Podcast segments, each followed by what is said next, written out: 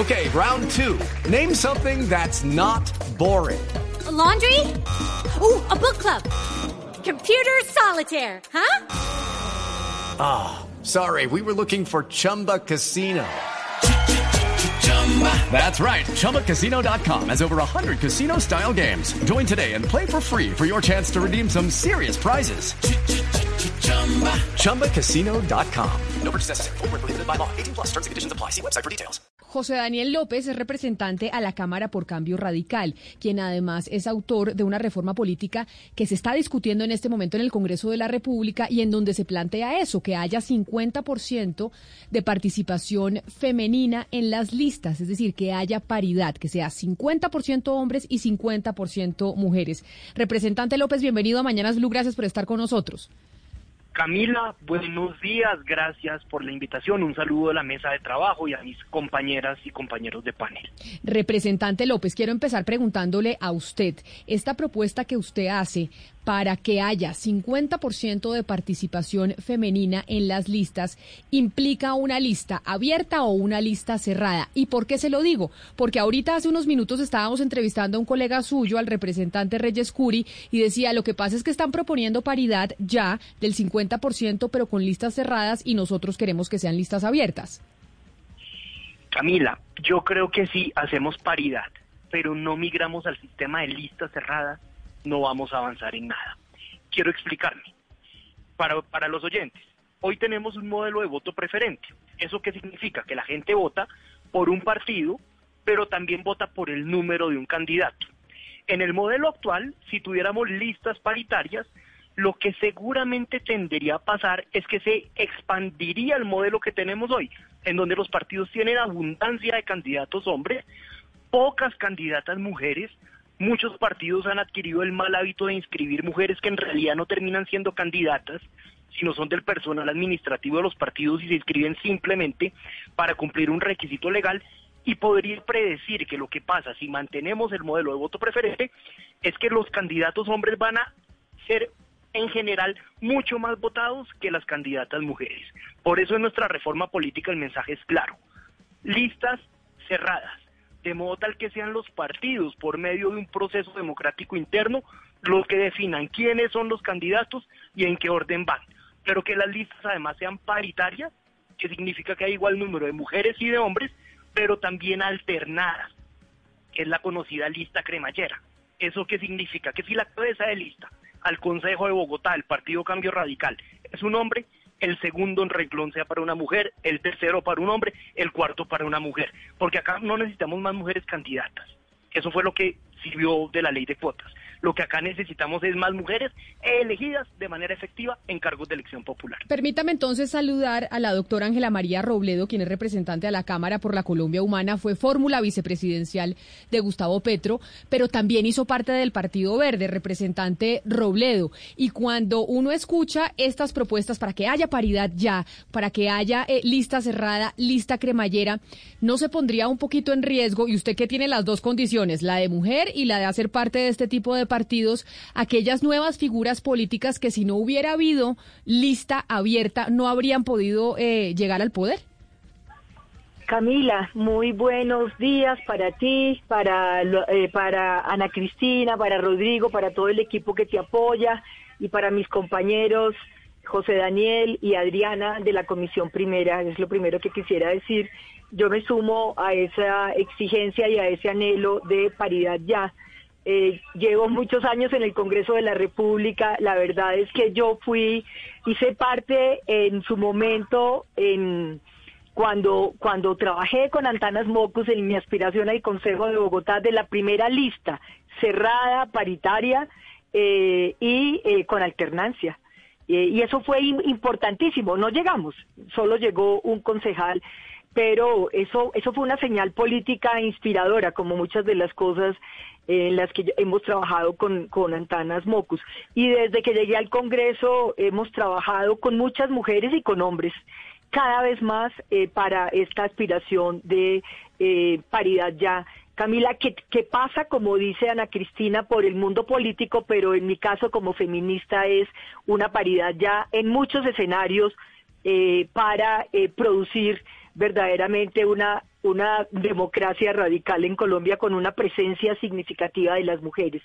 El que se haga realidad esta lista de, de paridad, alternancia eh, y que sea una lista cerrada y universal para todos los departamentos es una aspiración que está desde la ley 1475 del 2011. No lo logramos, quedamos en el 30% aplicar ley de cuotas y quedó consignada también en el acto legislativo del 2015, donde se invita al Congreso de la República a dar un paso en el sentido no de las cuotas ya, sino de la democracia. Esa es la aspiración y pasa, como dice José Daniel, por la democratización de los partidos y de los movimientos políticos, Camila, porque si podemos lograr al interior de los partidos un proceso previo, deliberativo, eh, con incentivos y verdaderamente oportunidades para la participación de las mujeres, vamos a tener no solo en número la llegada de muchas mujeres a los consejos, a las alcaldías, a, las, a, los, a los departamentos, a la misma presidencia de la República y al Congreso, sino una agenda una agenda que represente los intereses de las mujeres, de las jóvenes y las niñas, que como bien dice Ana Cristina, somos el 52% de este país. Pero ya que usted habla de los partidos políticos, uno de los partidos políticos tradicionales en Colombia es el Partido Conservador. Y la representante a la Cámara por el Partido Conservador, Adriana Matiz, está con nosotros también aquí en esta discusión. Representante Matiz, usted que pertenece a ese partido tradicional al conservador, corríjame usted, dentro de su partido, ¿están o no están de acuerdo con esta propuesta del representante José Daniel López de Cambio Radical de que haya listas paritarias y además listas cerradas y cremallera? Camila, muy buenas tardes. Yo quiero darle un saludo muy especial a Rodrigo, bueno, a todos los que nos acompañan, por supuesto, a mis compañeros también y a todos los oyentes. Pues lo primero que debo decir, Camila, es que sin duda alguna este es un tema que hemos venido liderando ya durante estos dos años casi y medio que llevamos en el Congreso de la República. Somos coautores de esa propuesta que presentó el doctor José Daniel López de reforma política, en la cual por supuesto incluimos el tema de paridad, alternancia y universalidad que nos parece supremamente importante. Y tú me preguntas por el Partido Conservador. En el, Partido Conservador eh, algunas mujeres estamos obviamente con la idea de que esta debe ser una propuesta que debe pasar en el Congreso de la República y creo que si todas las mujeres nos unimos vamos a poder sacarla adelante. Si bien es cierto, eh, en el partido hay algunas personas que están en oposición a esta propuesta, nosotros tenemos toda la confianza y toda la fe que en la plenaria de la Cámara y en la plenaria del Senado de la República vamos a encontrar el apoyo suficiente para que exista paridad ya en estas listas tanto al Congreso como al Consejo como a las asambleas departamentales. Llevamos 66 años las mujeres desde que adquirimos el derecho de elegir y de ser elegidas y después de sus 66 años no logramos una participación mayor al 20% en el Congreso de la República y creo que llegó el momento. Este es el momento para que esto sea una realidad para todas las mujeres de este país y que tengamos esa oportunidad, esa oportunidad de, de tener paridad, que es una propuesta de transformación y es una propuesta de transformación en todos los ámbitos de la vida, en el ámbito social, económico, político también. Y eso es lo que queremos hoy, paridad ya en, eh, en estas listas. Doctora Adriana, antes que nada felicitarla desde las toldas conservadoras, que una mujer godita pues defienda con tanta vehemencia este tipo de loables iniciativas. A mí me encanta. Estos conservatismos son los que a mí me representan, pues digámoslo de una, de, una manera muy diáfana. Ahí veo a la doctora Ángela María riéndose y es verdad, ella sabe que es verdad. bravo, bravo. De corazón pero, pero, permítame... sonrío, te sonrío de corazón. Es una súper conservadora, Rodrigo, más allá claro, de este tema. en todo el sentido de la palabra, sí señor. Muy bien representado. Permítame, sin embargo, han para. cambiado también, los tiempos han cambiado. Así, ¿ah? No, no, no, y gracias a Dios y esas tenemos son ese las liderazgo, nuevas pero- generaciones, por supuesto, Exacto. y aquí tenemos que abrirle espacio a esas nuevas generaciones, a unos nuevos liderazgos, y creo que esta es una oportunidad inmensa que tenemos en el país de poder reivindicar esos derechos Pero- de la mujer. Vuelvo y reitero, pero- 66 años. Dime, Rodrigo. Pero las nuevas generaciones no solo deben caracterizarse por la innovación, que en efecto, sino también por la solidez de los argumentos. Y me voy a permitir hacer una, eh, digamos, reflexión de una gente que no piensa como nosotros. Y hay dos críticas fundamentales. La primera, que lo voy a resumir en términos muy coloquiales, que dice, oiga, este tipo de propuestas lo único que hacen es que el género mate la inteligencia, ¿no? No importa si son inteligentes, si son preparadas, si son capaces, lo importante es tener allá la mitad de las mujeres en las corporaciones públicas. Una crítica que hacen los opositores. Y la segunda pero es... Antes, pero, antes de, pero antes de la segunda crítica, Pombo, ¿por qué no preguntamos sobre esa a todos los, a todos los eh, panelistas precisamente? Si género mata inteligencia. Claro, bueno, ok. ¿Le parece? la otra venía en cremallera, como usted dice. Pero no, para que vayan ellos eh, por punto por punto, José Daniel López, representante, frente a esa crítica, que tener paridad lo que hace es que entonces lo que importa es el género y no la inteligencia. No estoy para nada de acuerdo, Camila. Yo creo que ese argumento sería válido si acá tuviéramos tasas de elegibilidad de mujeres cercanas al 40% donde pudiéramos inferir que estamos relativamente cerca de lograr la paridad en los cargos de elección popular. Pero es que estamos, yo creo que muy parecido a como estábamos en el siglo XX. En la comisión primera, donde aprobamos en primer debate esta iniciativa, de 38 integrantes, cuatro solamente eran mujeres. 20% de mujeres congresistas. Ya lo decían ustedes, 16% de gobernadoras, 12% de alcaldesas. 11% de mujeres concejales. Estamos absolutamente en pañales en materia de elegibilidad política de las mujeres. Si estuviéramos en un estado más avanzado de elegibilidad de las mujeres, pues bienvenido el argumento, pero estamos en una situación absolutamente dramática, anclados en el siglo XX, no muy lejos de donde arrancó la historia cuando de manera tardía se autorizó la participación política de la mujer en Colombia, así que estas medidas de discriminación positiva yo creo que son desmontables y criticables cuando estemos en un estado más avanzado de las cosas, pero hoy estamos prácticamente en ceros, Camila. Y doctor Ángela María Robledo, usted que es mujer política y ahí esa crítica que hacen algunos que manifiesta el doctor Pombo, entonces es que queremos que por ser mujeres nos den el espacio y no por la inteligencia. No, hay que combinar las dos cosas, por ser mujeres y por inteligentes. Además lo hemos demostrado muchas mujeres que hemos podido superar muchos obstáculos. Porque, Rodrigo, el primer obstáculo estructural que las mujeres en, en, tantos lugares del mundo, pero muy especialmente de América Latina, que tenemos que superar, es el asunto de la revolución democrática en casa. Es que tenemos que dejar de ser consideradas las únicas que cuidamos, las únicas que protegemos la, la vida.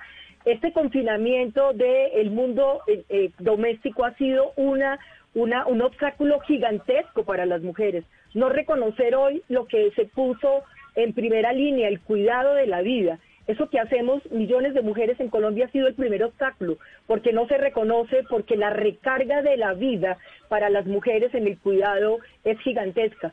La principal pobreza de la mujer en América Latina y en Colombia, además de la económica, es la falta de tiempo de tiempo, hay una pobreza de tiempo gigantesco para las mujeres. Entonces, el día que vayamos resolviendo esos asuntos estructurales, bueno, y en los partidos políticos, la 1475 señaló incentivos para buscar la participación de jóvenes y de mujeres. Y hay eh, monitoreos que ha hecho ONU Mujeres que demuestran que esos recursos adicionales que se ponen en función del número de curules se van en relaciones sociales, no se ha hecho una tarea fundamental de formación política y de para incentivar a la mujer. Exacto, y de apoyar patrimonialmente estas campañas. Es que tenemos que hacer campañas mucho más económicas. Entonces yo sí creo, sí creo que hay unos asuntos estructurales que hay que resolver, que hay que trabajar y como dice José Daniel, lo dice la profesora Iris Marion Jung, que es una especialista en esos asuntos. Cuando hayamos resuelto esa, esa, ese porcentaje significativo de presencia en estos espacios de democracia representativa, se puede convertir en un techo la paridad, pero por ahora falta mucho para llegar allí. Y ahora, eh, me, me, gustan las respuestas. Y yo quisiera decir algo al respecto, Rodrigo, discúlpame. y es lo siguiente, nosotros no podemos pensar en avanzar como país hacia el desarrollo, hacia la equidad, hacia la superación de la pobreza, hacia el crecimiento económico, hacia la paz, hacia la seguridad y hacia la democracia sin garantizar los derechos de más de la mitad de la población. Y además de eso, y digo más de la mitad porque nosotras somos más del 51%. Y adicionalmente eso se debe eh, recordar que tener más mujeres en política, eso tiene un efecto multiplicador en más mujeres y en toda la sociedad, pero además contribuye a erradicar prejuicios y estereotipos sobre la pretendida dimensión pública masculina y privada femenina. Y yo quiero decirles a ustedes algo en este momento. No, no ha sido posible compensar más de 100 años de exclusión de la democracia que hemos tenido las mujeres. El poder ha estado en manos de los hombres y los espacios de poder no suelen cederse, ni nosotras estamos diciendo que no lo cedan. Es necesario competir para poder obtener esos espacios de poder por lo que aún deben garantizarse las condiciones para que esa competencia sea en condiciones de igualdad y eso es muy importante. Y aquí la doctora Ángela Ángela decía unos temas muy importantes relacionados con los estereotipos. Por supuesto que tenemos unos estereotipos muy marcados acerca de, de las mujeres y voy a, a decirles a ustedes algo, los valores relacionados con las mujeres las hacen parecer débiles y es difícil salir de pronto de ese estereotipo de la mujer madre, de la niña bonita, de la princesa y si se intenta salir de esos estereotipos resaltando de pronto más autoridad, lo pueden a uno caricaturizar o eh, relacionarlo con orientaciones sexuales o problemas que hacen difícil que una mujer sea tenida en cuenta. Pero además de eso también hay que tener aquí en cuenta que hay carencia de compromiso real de los partidos políticos para impulsar cambios en la cultura política. Y eso es doctora, muy Doctora Adriana y queridos todos, qué maravilla. ¿Usted de qué partido es que es? No, mentira. Era para decir que los goditos también estaban...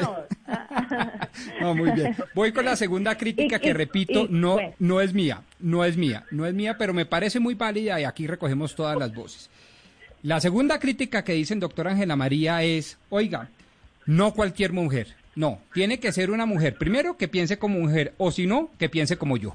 Y el ejemplo típico es la, eh, el argumento que la oposición le ha venido haciendo al presidente Duque, en donde nombró la paridad en el alto gobierno. Y entonces ahí las eh, feministas, de pronto más fanáticas, más extremas, dicen, es que eso no vale, porque no solo basta ser mujer, sino que tiene que pensar como mujer o cuando menos pensar como yo. ¿Ustedes qué opinan de esa segunda crítica, doctora Ángela María, después doctor José Daniel y después doctor Adrián? Bueno, pero como yo le he trabajado tanto a esto, Rodrigo y Camila y Ana Cristina y a quienes nos escuchan, hay, un, hay una investigación muy interesante de María Emma Wills, la politóloga de la Universidad de los Andes, que señala claramente eso, que no es suficiente el número ni tener cuerpo de mujer para encarnar una agenda de mujer. En el Congreso de la República algo se ha avanzado en número, pero no lo digo yo, lo dicen muchas investigaciones, eh, quienes están allí en muchos casos son esposas, primas, tías, amantes de parapolíticos. Entonces no es suficiente el número, hay que hacer un ejercicio de depurar eh, quienes eh, aspiran, como dice Adriana, en una competencia que debe ser limpia, que debe ser transparente y que debe ser idónea. O sea, las mujeres que aspiramos al mundo de la política, claro, y aspiramos a llegar con agendas muy distintas, porque no es que yo piense o no como muchas colegas, digamos, del Centro Democrático, ni les voy a exigir que piensen como yo, pero si hay una agenda mucho más femenina de este país, por ejemplo, que es defender la paz. Pero, doctora Ángela María Robledo, sobre eso que usted está diciendo, y quiero preguntarle a José Daniel López, el autor de la iniciativa, ¿ese no es un riesgo precisamente? Que entonces, cuando tenemos listas paritarias, cuando tenemos listas cremallera, podemos tener entonces política en cuerpo ajeno, lo que dice la doctora Ángela María Robledo. Hay muchas que son hermanas, familiares, amantes, esposas de los parapolíticos. Y entonces, ¿no es ese otro riesgo que se corre cuando se instaura la paridad también con, eh, con listas cremallera? ¿O cómo se, cómo se garantiza que eso no pase? Doctor José Daniel. Se me, se me fue, pero entonces le pregunto a usted, doctora eh, Ángela María Robledo, eso que usted está diciendo, ¿eso cómo se garantiza? Ay, ¿qué pasa? No, yo la escucho perfecto. Doctora Ángela María. No sé, a ver quién está con nosotros entonces. ¿Se nos fueron todos? ¿Se No, no, no, aquí estoy. A ver, entonces, entonces usted, doctora Diana. Bueno, no, mira, lo que pasa es que yo creo se cayó la comunicación de... Ya le vamos a pedir, es que la doctora Ángela María, yo la, ahí no, no se cayó, yo la escucho a ella perfecto. Pero dígame, doctora eh, Adriana Batiza, adelante usted. eh, yo, yo quiero decir que es el mismo riesgo que se corre con los hombres, o sea, no sé por qué entra a diferenciarse que puede pasar con las mujeres y no puede pasar con los hombres. Es el mismo riesgo. Yo creo que aquí no se trata de apoyar a la mujer por ser mujer, sino de apoyar a la mujer en cuanto a la exigibilidad de los derechos humanos y de los derechos políticos.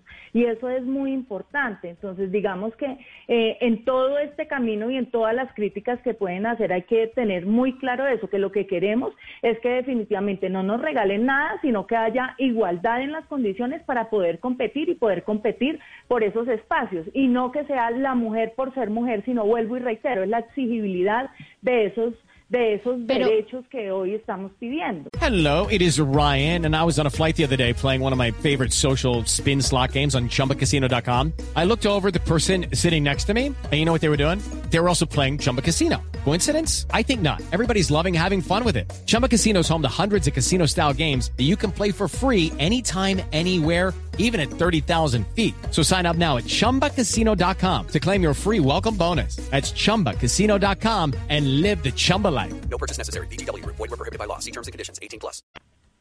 Pero representante Matiz, yo quiero un poco profundizar en la pregunta que le hizo el doctor Pombo, porque si bien, digamos, es importante que las mujeres rompan el techo de cristal y los techos de cristal y que estemos, eh, digamos, presentes en órganos tan importantes como el Congreso, en órganos que toman decisiones todos los días, pues para la vida de todas las mujeres, sí hay evidencia que no todas las mujeres son feministas y que no todas las mujeres llegan a trabajar para las mujeres. Quiero preguntarle si usted cree que la sola presencia de mujeres en el poder es garantía pues para que las oportunidades para las mujeres en todo el, país puedan cambiar. ¿Esto es una garantía o simplemente no? No lo es.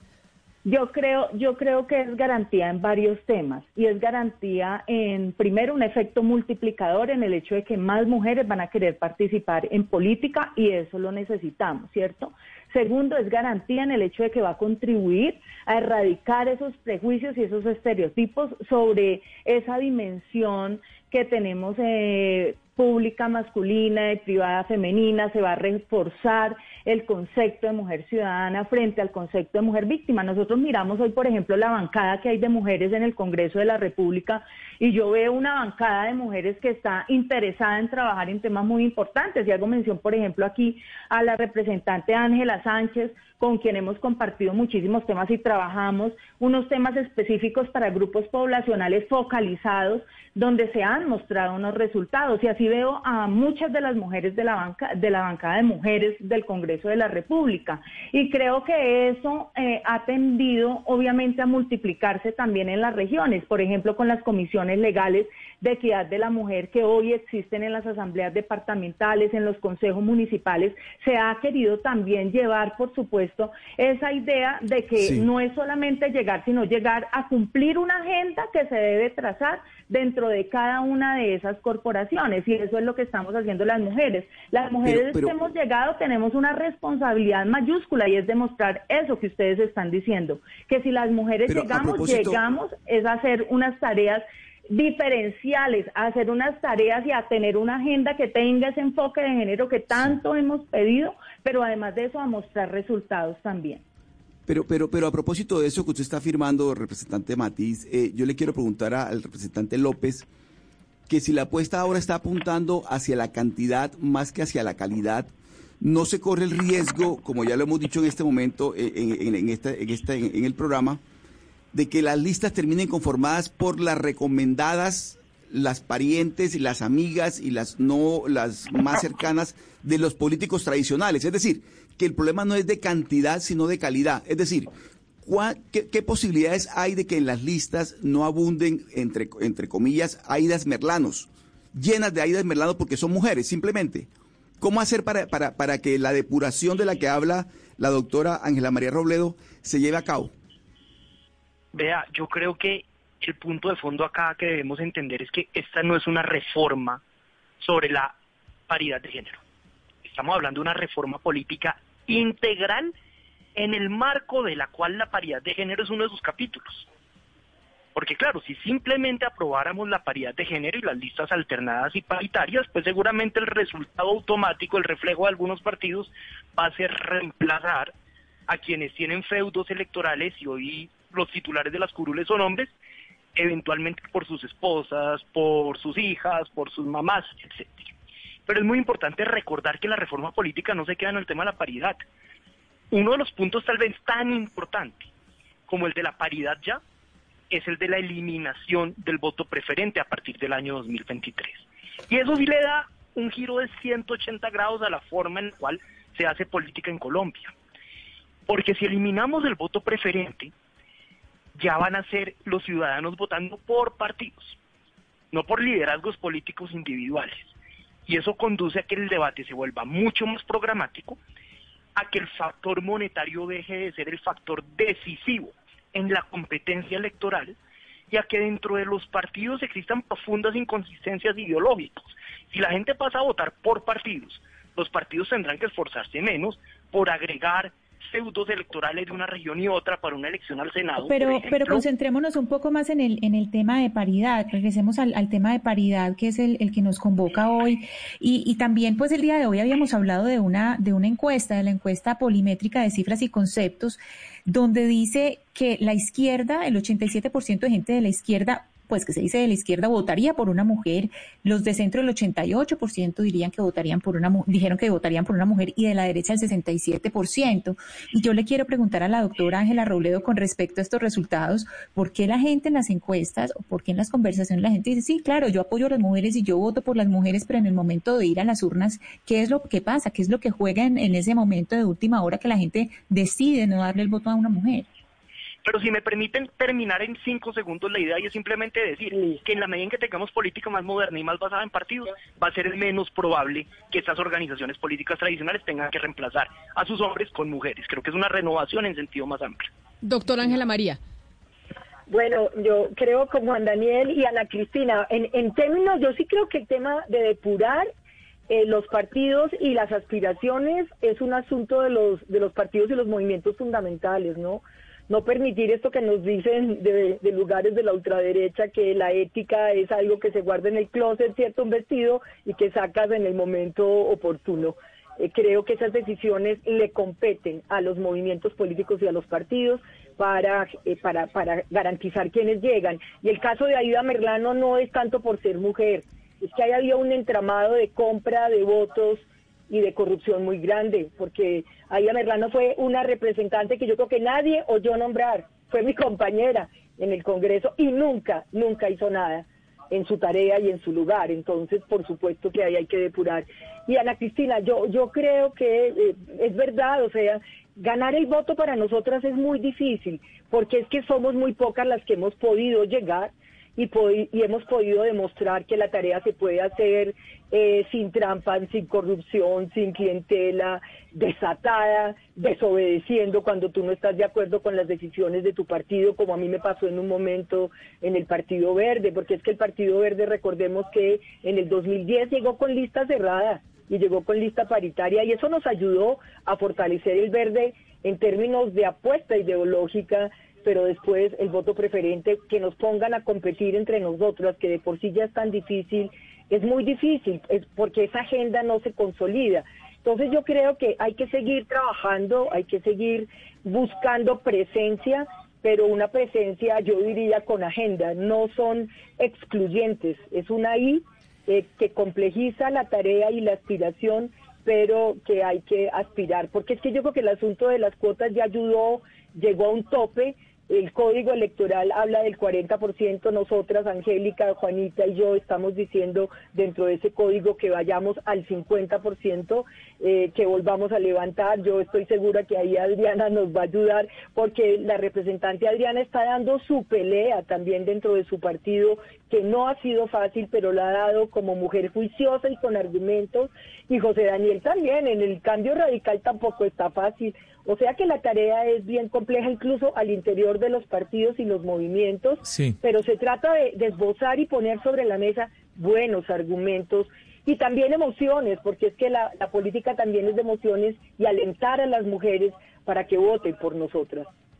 Doctora Ángela, María, usted, ¿usted hoy en Colombia encuentra algunas instituciones del Estado que son manejadas con un criterio netamente machista? No sé, se me ocurre que es muy difícil para la mujer hoy acceder a una posición de poder, por ejemplo, en las Fuerzas Armadas. ¿Hay otras instituciones en donde usted encuentre algo similar?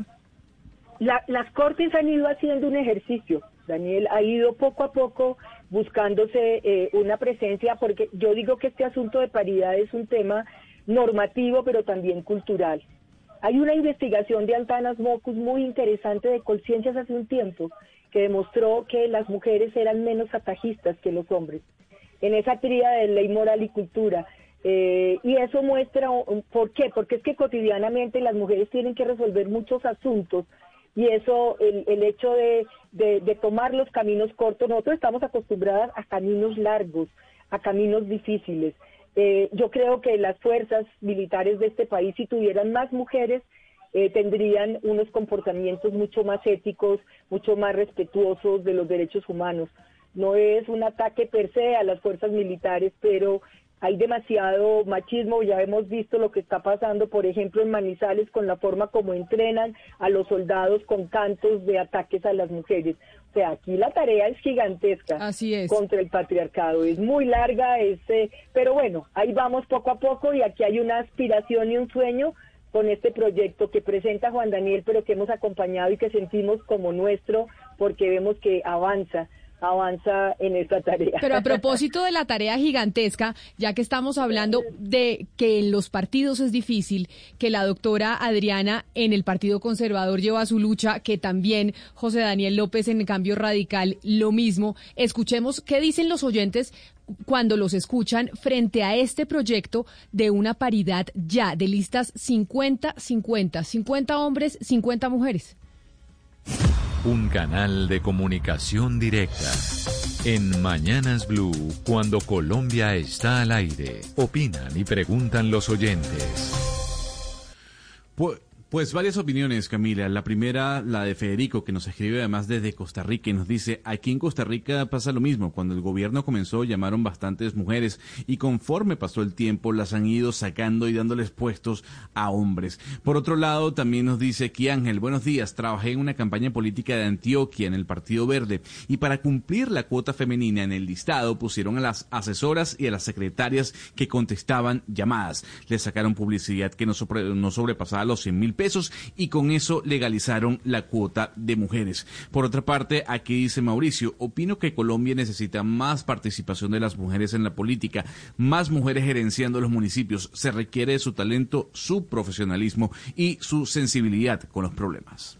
Y a eso le sumo una última, un, comentario que es una especie de pregunta, representante José Daniel López, de un oyente, que dice que si el 70% de quienes aspiran a la política son hombres y estamos em, pidiendo una lista paritaria en donde 50 y 50 sean 50 hombres, 50 mujeres, ¿no se estaría entonces discriminando un 20% de los hombres que quieren acceder a esos cargos y simplemente por no ser mujeres no van a poder eh, aspirar?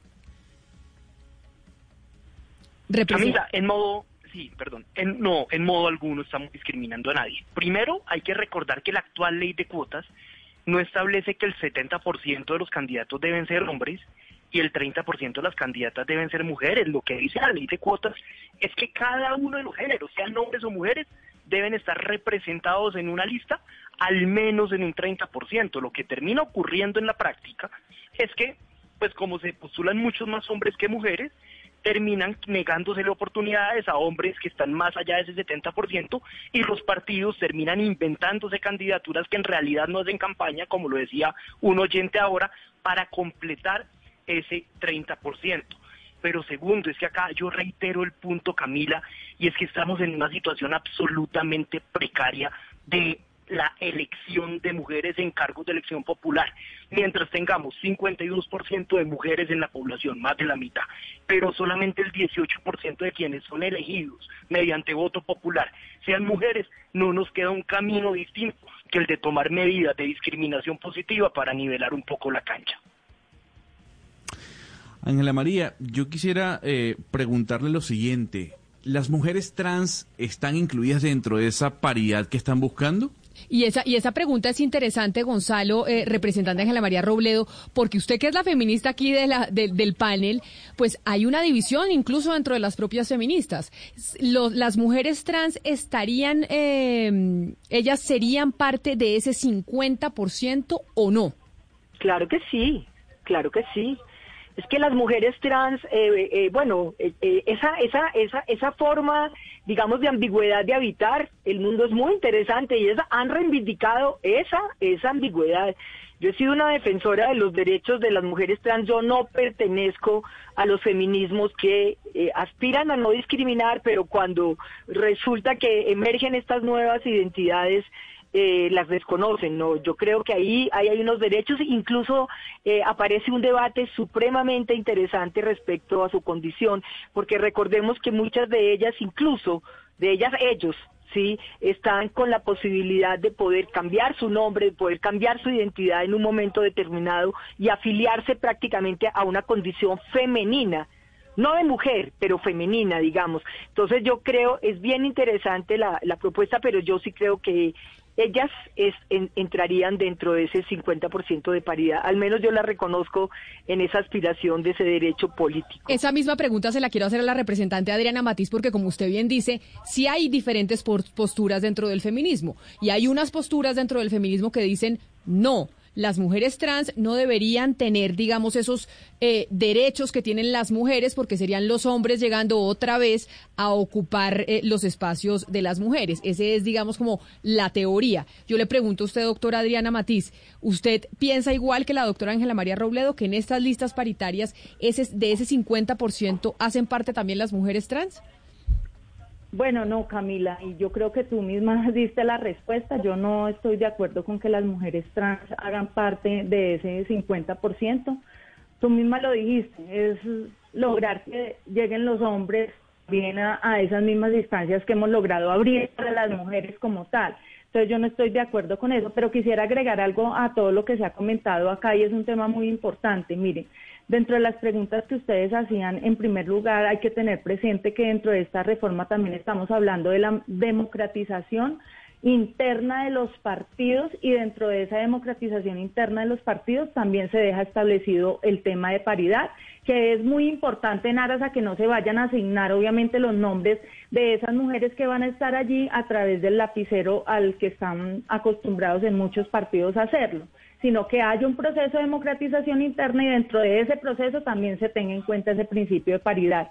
Y hay otro tema fundamental y es que hay que trabajar en otras acciones, por supuesto, para poder promover la participación política de las mujeres y que no cojamos a las asesoras, como lo decía que al oyente, a rellenar las listas, por supuesto, para cumplir esa cuota que exige la ley 1475.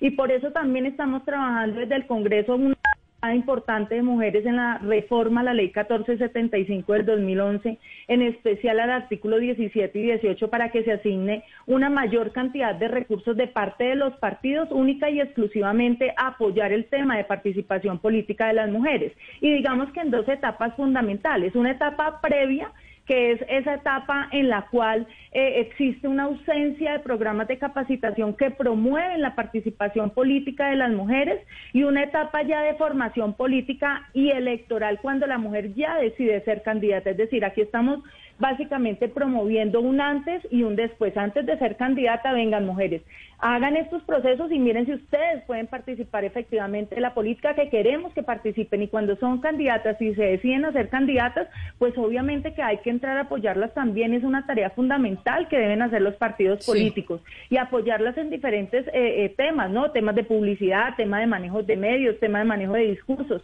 Todas estas acciones las estamos dejando allí porque hicimos un estudio muy juicioso, incluso las mujeres también lo dice la doctora Ángela María, hace ratico lo nombraba aquí, en relación a cómo los partidos gastaban esos recursos que estaban asignados para la participación política de las mujeres. Y pues vaya sorpresa cuando encontramos que se gastaban en la celebración del Día de la Mujer, en la celebración del Día de la Madre, en la compra de ramos florales y importantes esas celebraciones, pero pues eso no es participación política de la mujer y no queremos obviamente que eso sea tenido en cuenta como un gasto dentro de los procesos de participación política que se deben promover en las mujeres de este país. Como ya hemos escuchado la discusión, esto merece mucho mayor debate, pero se nos va acabando el tiempo. Yo sí quiero saber, representante José Daniel López, esta paridad ya dentro de la reforma política, su proyecto, ¿cómo va?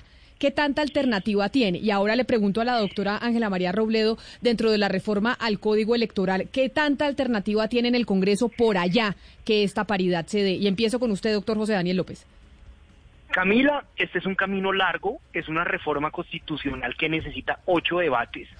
Ya lo aprobamos en el primero, el próximo miércoles seguramente vamos a estar dándole segundo debate a la reforma política que incluye la paridad ya. El debate en la comisión primera fue acalorado, pero logramos una ventaja significativa a favor de la paridad. Esperaría tener esta misma, esta misma situación en la plenaria en el segundo debate y yo soy absolutamente optimista. He recibido de los distintos partidos políticos los mejores comentarios hacia esta reforma. Entiendo que este es un tema polémico, entiendo que es un tema controversial, pero sí quisiera resaltar algo. Si queremos lograr la paridad, la alternancia en política colombiana, no nos pueden dejar solos a los congresistas que defendemos esta posición, sino que acá las voces ciudadanas, ha habido colectivos de mujeres maravillosos que han estado pendientes, las voces de la opinión pública, la visibilización desde los medios de comunicación de esta importante propuesta, créanme que ayuda a poner de alguna manera el juego a favor de esta causa de cara al menos al segundo debate, que sé que va a ser muy álgido, pero favorable del lado nuestro en la plenaria de la Cámara el próximo miércoles. Aquí estamos en ello. Y doctor Ángela María Robledo, rápidamente para cerrar, en la reforma al Código Electoral, ¿ahí usted cómo ve la cosa? Porque hay dos frentes. ¿Qué tanta posibilidad hay en esa reforma?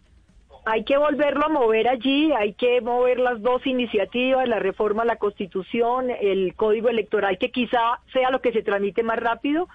Digo, insisto en que va a ser un asunto de nosotros vamos a trabajar por la paridad, eh, porque entendemos que no es solo un asunto de mujeres, Camila, este es un tema para la democracia.